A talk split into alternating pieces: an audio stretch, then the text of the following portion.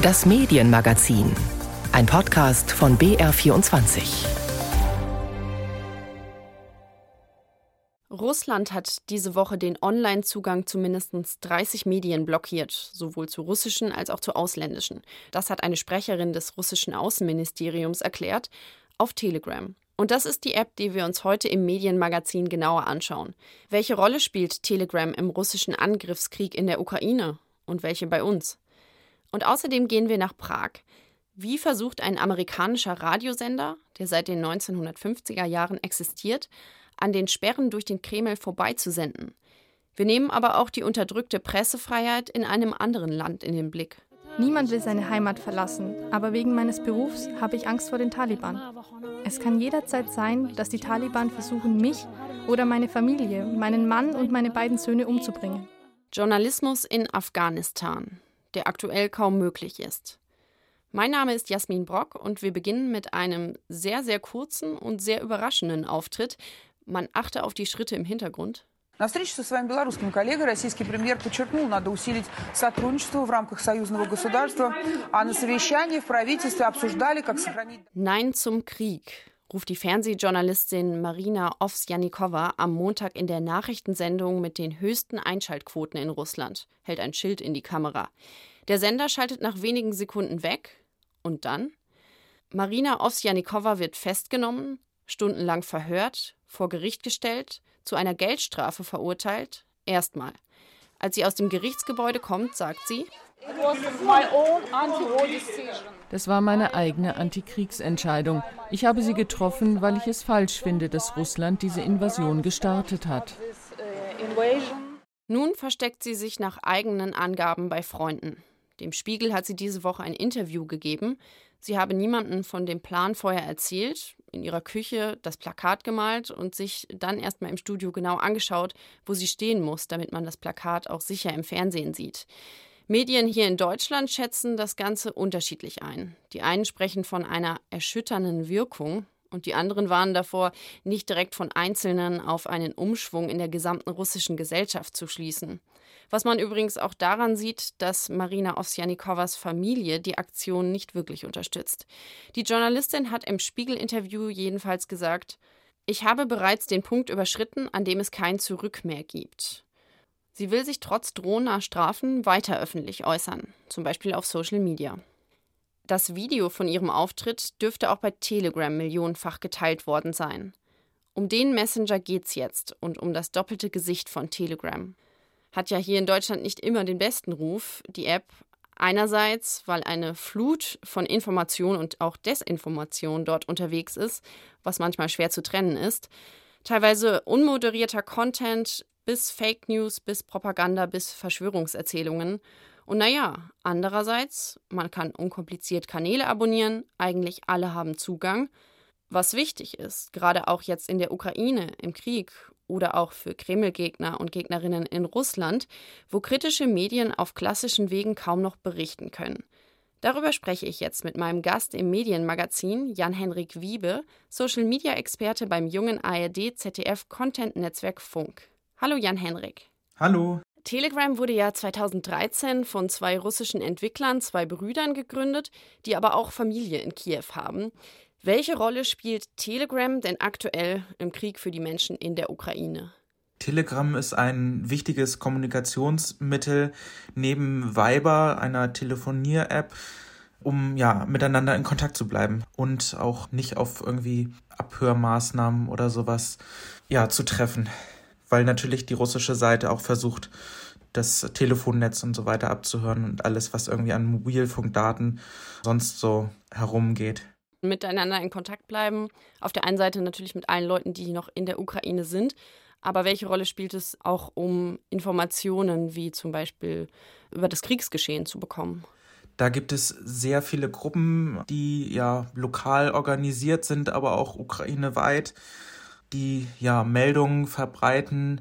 Nicht immer sind alle Meldungen richtig, muss man dazu sagen. Es werden auch Falschnachrichten dort verbreitet. Ob nun beabsichtigt oder unbeabsichtigt, lässt sich schwer nachvollziehen. Aber es ist ein wichtiges Informationsmedium und Nachrichtenmedium für die Ukrainerinnen und Ukrainer. Und in Russland, da ist es ja eben so, dass alle irgendwie kritischen Medien und damit irgendwie Medien auch als Infokanäle ihre Arbeit einstellen mussten auf dem klassischen Weg. Konnte man da durch Telegram so eine Art Parallelstruktur etablieren oder ist das auch sehr eingeschränkt? Genau, Telegram ist frei verfügbar und ein ja sehr praktischer Weg, um diese Netzsperren und die ganze Zensur von der russischen Regierung zu umgehen. Ich würde noch mal gern zu sprechen kommen auf die Verlässlichkeit äh, von Informationen. Einerseits ist es ja gut, dass Telegram so öffentlich zugänglich ist und fast jeder was posten kann, in Gruppen beitreten kann, Kanäle abonnieren kann. Und auf der anderen Seite, ja, kann eben jeder was posten. Also ob es jetzt die Bombenwarnung ist, der Aufruf zur Flucht oder sogar der Griff zur Waffe, ich frage mich, wenn nichts redaktionell betreut ist, nichts moderiert wird, ist es dann nicht gerade in so einer Kriegssituation, zum Beispiel für die Menschen in der Ukraine, sehr schwierig, den Überblick zu behalten? Ich glaube, die Menschen vor Ort haben auch so langsam ein Gefühl entwickelt, wem sie vertrauen können bei den Nachrichten und wem nicht und in welchen Kanälen ja eher die Fake News unterwegs sind und wo weniger. Und hatte Telegram in Russland und der Ukraine schon vor dem Krieg jetzt ein anderes Standing als in Deutschland? Ja, schon lange vor dem Krieg war Telegram so eine der meistgenutzten Apps, um miteinander zu kommunizieren und auch Nachrichten auszutauschen. Also das ist jetzt nichts Neues dort. Die Menschen sind gewohnt, diese App zu nutzen und genau, machen das jetzt auch im Krieg. Aber wahrscheinlich auch so eine gewisse Distinktion nach Alter, oder? Also schneidet das nicht vielleicht gerade Ältere vom Informationsfluss ab, die klassischerweise sonst eher auf Fernsehen oder ähnliches zurückgreifen? Das stimmt. Also gerade in Russland ist es so, dass viele ältere Menschen, besonders auf dem Dorf, dass die sich ja nur über das Fernsehen informieren und dadurch natürlich die pure Propaganda abbekommen und gar keine Chance haben, sich anderweitig zu informieren. Das ist in der Tat ein sehr großes Problem, weil sie halt nur diese eine Wahrheit vorgesetzt bekommen. Junge Menschen, mit denen ich auch in Kontakt bin, die tauschen sich aus über Telegram und gehen dann halt auch auf ja, Nachrichtenseiten wie Medusa, die jetzt in Russland aber nur noch über Telegram empfangbar sind wenn man über die Bedeutung und ja auch das Für und Wider von Telegram diskutiert, dann kann man ja durchaus auch in noch andere Länder schauen, wo aber auch die Kommunikation von beispielsweise Oppositionellen eingeschränkt ist oder unterdrückt wird. In dem Zusammenhang habe ich zum Beispiel Belarus als Beispiel gelesen.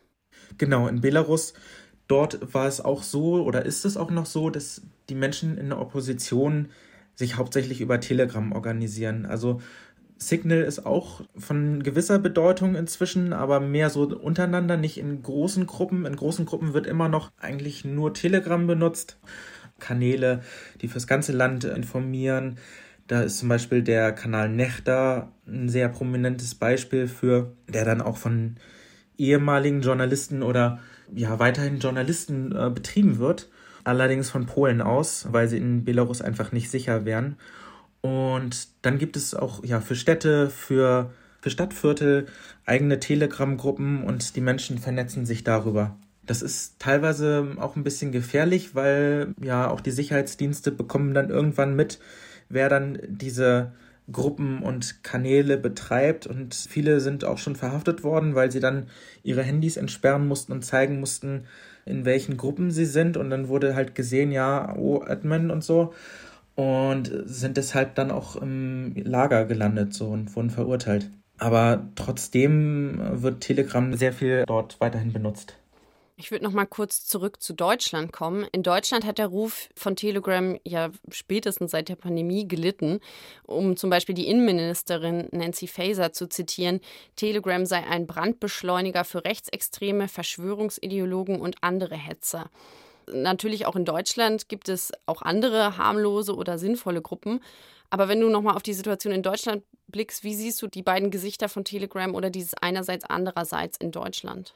Genau, es gibt tatsächlich diese zwei Gesichter. Es gibt einmal halt diese ja, Verschwörerkanäle, wo halt einfach nur Fake News geteilt werden und die Menschen halt auch teilweise Mordaufrufe machen, wollen Politiker ermorden.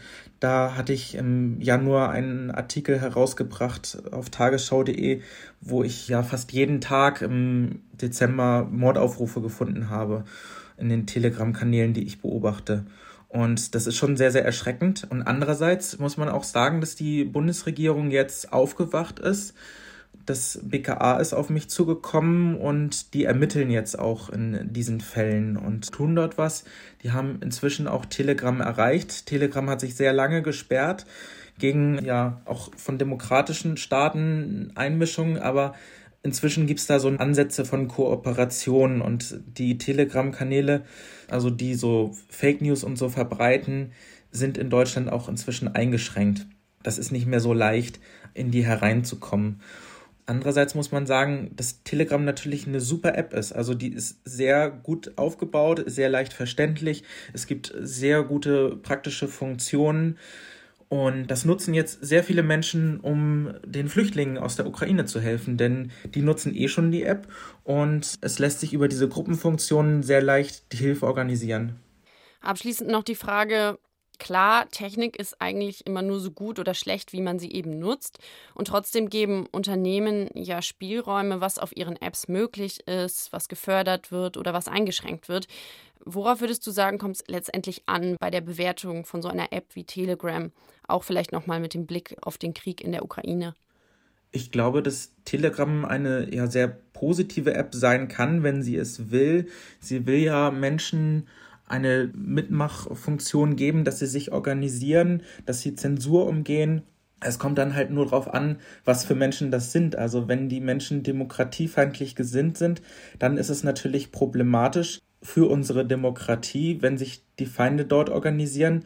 Aber wenn die Feinde der Diktatur dieses Tool nutzen, dann ist es wiederum natürlich sehr positiv und kann in gefährlichen Situationen wie im Krieg dann sehr nützlich sein.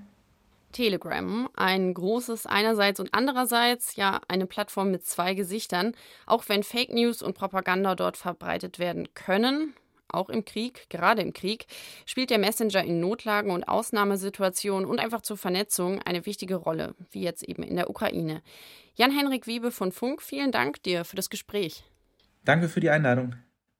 Information und Kommunikation dahin bringen, wo sie nicht erwünscht ist. Ja, Telegram kann diese Rolle heute einnehmen, aber nach wie vor auch das Radio. In diesem Fall ein Radio mit einer sehr langen Historie und einer neu gefundenen Rolle. Wir bleiben bei Russlands Angriffskrieg auf die Ukraine und dem Zugang zu Medien und sind bei Radio Free Europe. Damals, in den 1950ern, westliches Radio, das im Kalten Krieg in den Osten gesendet hat. Erst von der CIA, dann vom amerikanischen Kongress finanziert. Standort München, Informationsquelle für Dissidenten aus der Sowjetunion. Und seit Ende des Kalten Krieges sitzt die Zentrale in Prag. Und der amerikanische Sender erlebt im Ukraine-Krieg einen neuen, so nicht erwarteten Nachfrageschub. Die Redaktion sitzt in einem Hochsicherheitstrakt. Gewaltig erhebt sich das Gebäude neben einer Ausfallstraße, gesäumt von einem meterhohen Stahlzaun und Kameramasten. Wer hier rein will, muss durch eine vorgelagerte Sicherheitsschleuse mit dicken Panzerglastüren. Es ist ein heikles Geschäft, dem der Sender hier von Prag aus nachgeht.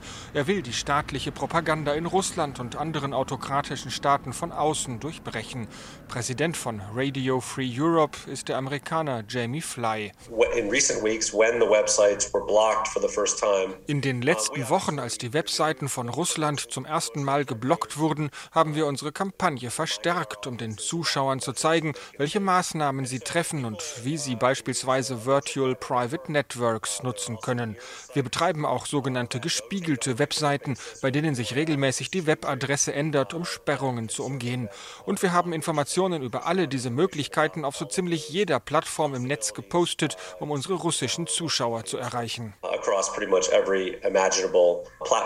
Der Kampf um Informationen ist ein Feld, auf dem sich Radio Free Europe schon seit seit Jahrzehnten bewegt. Als es noch den eisernen Vorhang gab, sendeten Journalisten auf Kurzwelle Radioprogramme in alle kommunistischen Länder, wo die Regierungen freie Informationen unterdrückten. Die Sendezentrale war damals in München, gleich am englischen Garten. Nach der politischen Wende lud der einstige Dissident Václav Havel, der zum ersten frei gewählten Präsidenten wurde, den Sender aus Dankbarkeit nach Tschechien ein. Von dort sendet Radio Free Europe heute in jene Weltregionen, wo unzensierte Informationen nach wie vor nicht selbstverständlich sind, nach Russland und Belarus etwa, aber auch nach Syrien und Afghanistan. Radioprogramme auf Kurzwelle gibt es heute kaum noch, dafür aber Fernseh- und Internetsender. Current Times heißt etwa das Fernsehprogramm, das Radio Free Europe schon vor gut fünf Jahren auf Russisch gestartet hat. Im Moment geht es fast ausschließlich um den Krieg in der Ukraine und seine Folgen. Jamie Fly. Unsere Journalisten arbeiten noch in der Ukraine. Wir haben einige Umzüge im Land gemacht, um sie an sicherere Orte zu bringen, von denen sie berichten können. Details kann ich nicht nennen, nur so viel. Die meisten unserer Journalisten arbeiten im Westen der Ukraine. Und schon vor dem Krieg haben wir einige Journalisten aus der Ukraine nach Prag gebracht in unsere Zentrale, um die Kontinuität der Berichterstattung zu gewährleisten, unabhängig davon, was mit dem Büro in Kiew geschieht geschehen würde. To ensure that we could have continuity of programming, um, no matter what happened to our Kiev bureau. Das Büro in Moskau hat Radio Free Europe inzwischen geschlossen. Die Berichterstattung findet aus anderen Ländern statt, in denen unabhängigen Journalisten keine Gefängnisstrafen drohen. Etliche Journalisten berichten für das Programm aus der Ukraine, meistens einheimische Reporter. Das Büro in Kiew, einst eine der größten Redaktionen von Radio Free Europe, ist inzwischen weitgehend verwaist. Im Programm sind immer wieder Handyaufnahmen von Raketenbeschuss zu sehen, Landkarten mit Informationen zur russischen Offensive, Reporter mit schusssicheren Westen und Helm werden live ins Programm geschaltet.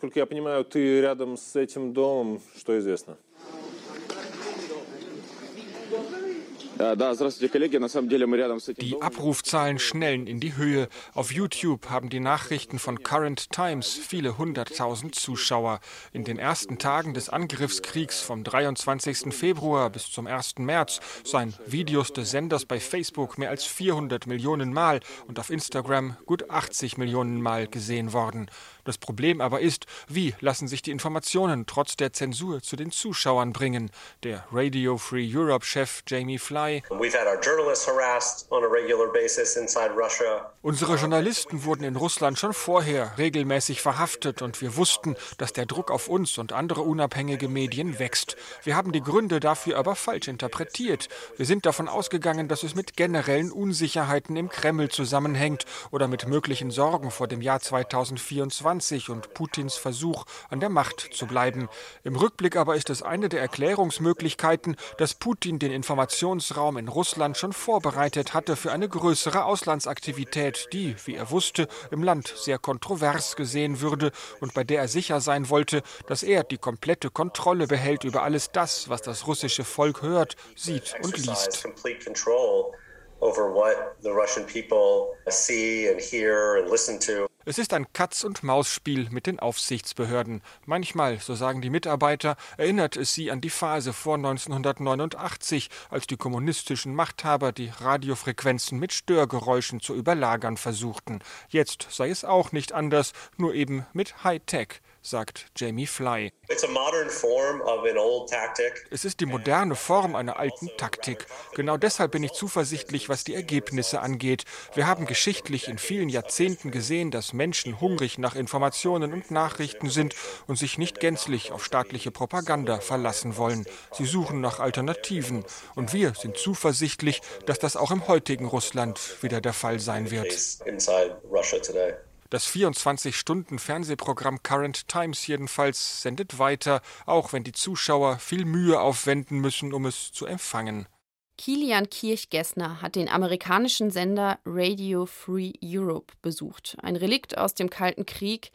Die ersten Beiträge wurden damals von New York, übrigens nach München per Flugzeug geschickt. Ja, die Ausspielwege, sie ändern sich.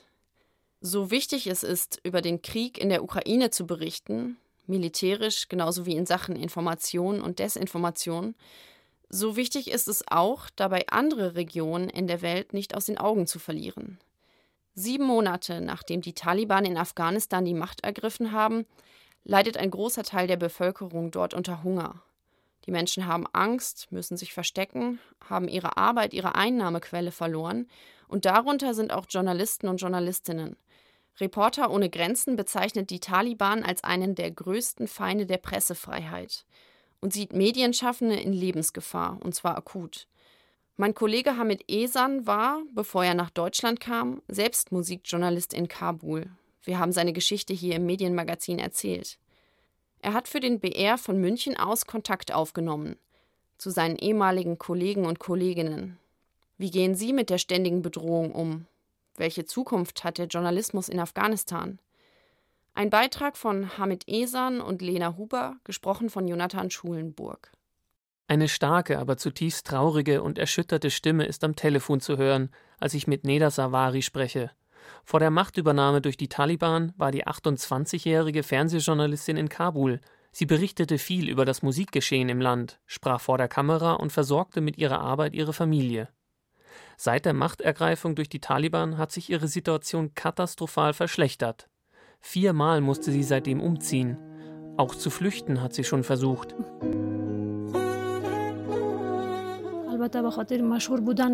Weil ich sehr berühmt war, ist das Leben wirklich schwerer geworden. Niemand will seine Heimat verlassen, aber wegen meines Berufs habe ich Angst vor den Taliban. Es kann jederzeit sein, dass die Taliban versuchen, mich oder meine Familie, meinen Mann und meine beiden Söhne umzubringen.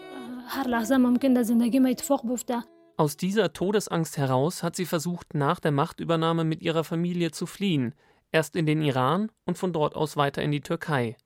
Doch in der Nacht der Flucht änderte sich alles. In der Nacht unseres ersten Versuchs, die Grenze zu passieren, war es dunkel in den Bergen. Und viele Leute wollten über die Grenze. Und in diesem Moment hat sich mein Leben verändert. In diesem Moment habe ich meinen Sohn aus den Augen verloren. Neda wurde im Getümmel von ihrem Mann und einem ihrer Söhne getrennt. Mit ihrem anderen Sohn beginnt für sie eine zehntägige Odyssee durch Gefängnisse, bis sie schließlich wieder nach Afghanistan gebracht wird und sich seitdem in einem winzigen Zimmer verstecken muss. Ihr Mann ist noch immer im Iran, aber ihr sechsjähriger Sohn wurde, wie sie später erfahren hat, von einer türkischen Familie mitgenommen. Diese Familie hat zwar den Sohn aufgenommen, aber immer wenn Neda mit ihm telefoniert, sagt er, dass er nichts zu essen bekäme, wenn seine Eltern kein Geld an die Familie schicken würde. Geld, das Neda gar nicht schicken kann, weil sie nicht arbeiten darf, um welches zu bekommen und es dann auch nicht in die Türkei schicken könnte. Mit zitternder Stimme sagt sie, dass sie sich fühlt wie in einem Gefängnis. Die Afghanen haben keine Hoffnung mehr, dass es besser wird unter den Taliban. Die Taliban sind genau die gleichen, wie sie vorher waren. Sie werden sich nicht zum Besseren verändern. Immerhin eine Hoffnung hat Neda Savari noch nicht aufgegeben. Eines Tages möchte sie wieder als Journalistin arbeiten können, ohne Angst. Doch das wird schwierig. Ein ähnlich trauriges Bild zeichnen Reporter ohne Grenzen. Zwar konnten viele Journalisten mit Hilfe von Reporter ohne Grenzen fliehen und in Sicherheit gebracht werden, aber viele befinden sich noch auf dem Weg und Familien sind oft, wie auch bei Neda Savari, über mehrere Länder verstreut. Ali Akbar Rostami gelang mit der Hilfe von Reporter ohne Grenzen die Flucht nach Deutschland. Auf einer Veranstaltung von Reporter ohne Grenzen sagte er, in den letzten 15 Jahren sind mehr als 100 Journalisten gestorben und über 1000 denen Gewalt angetan wurde. Dass wir diese Sicherheit überhaupt haben können. Die Weltgemeinschaft hat auch viel in afghanischen Medien investiert. Aber seit die Taliban wieder da sind, ist alles wieder vorbei. Jetzt gibt es einfach keine Medienfreiheit mehr. Es muss alles dem Prozedere der Taliban folgen. Rishad Hashemi kann seinen Beruf als Journalist in Afghanistan momentan noch ausüben. Wo er genau arbeitet, möchte er allerdings nicht sagen, da auch er sich vor Gewalt durch die Taliban fürchtet. Seit 14 Jahren ist er bereits Journalist aber seine Arbeit gefällt ihm nicht mehr besonders. Zurzeit gibt es ein Problem in Afghanistan. Wir müssen ständig alles überdenken, was wir sagen möchten. Zu den Regeln, die die Taliban für Medien in Afghanistan aufgestellt haben, gehört neben einem generellen Musikverbot und dem Arbeitsverbot für Frauen auch die Leitlinie, dass die Taliban in keiner Weise kritisiert werden dürfen. Regeln, die den journalistischen Grundsätzen, die Reshad verinnerlicht hat, absolut entgegenstehen und ihm widerstreben. Die Medien sind eigentlich keine Medien mehr. Wir haben nur noch ganz wenige Mitarbeiter vielleicht vier pro Redaktion. Und wir sind alle mental angeschlagen. Die Journalisten, die geblieben sind, wollen den Beruf auch gar nicht mehr ausüben, weil sie nur noch das sagen durften, was die Taliban wollen. Und da stehen sie einfach nicht dahinter. Für Journalisten lauert aus jeder Ecke Gefahr in Afghanistan. Die meisten sind völlig ratlos dürften nicht mehr arbeiten oder wollen es auch gar nicht mehr. Hat Resha Hashemi überhaupt noch Hoffnung? Hoffnung? Was für eine Hoffnung? Wir haben keine Hoffnung mehr. Es ist unmöglich, dass die Taliban besser werden. Wenn wir versuchen, etwas gegen die Taliban zu sagen, werden sie uns Gewalt antun oder in Gefängnis stecken oder uns sogar töten. Wir müssen unseren Beruf eigentlich aufgeben. Zusammen mit Lena Huber hat Hamid Esan recherchiert und seine vielen Kontakte genutzt, um uns einen Einblick in die Lage afghanischer Journalisten und Journalistinnen zu geben. Zum Ende des Medienmagazins noch ein Hinweis, auch weil sich die Situation in der Ukraine so schnell ändern kann. Diese Sendung haben wir am Freitag, den 18. März aufgenommen. Redaktionsschluss war 17 Uhr. Ich bin Jasmin Brock, Redaktion hatte Sissy Pizza.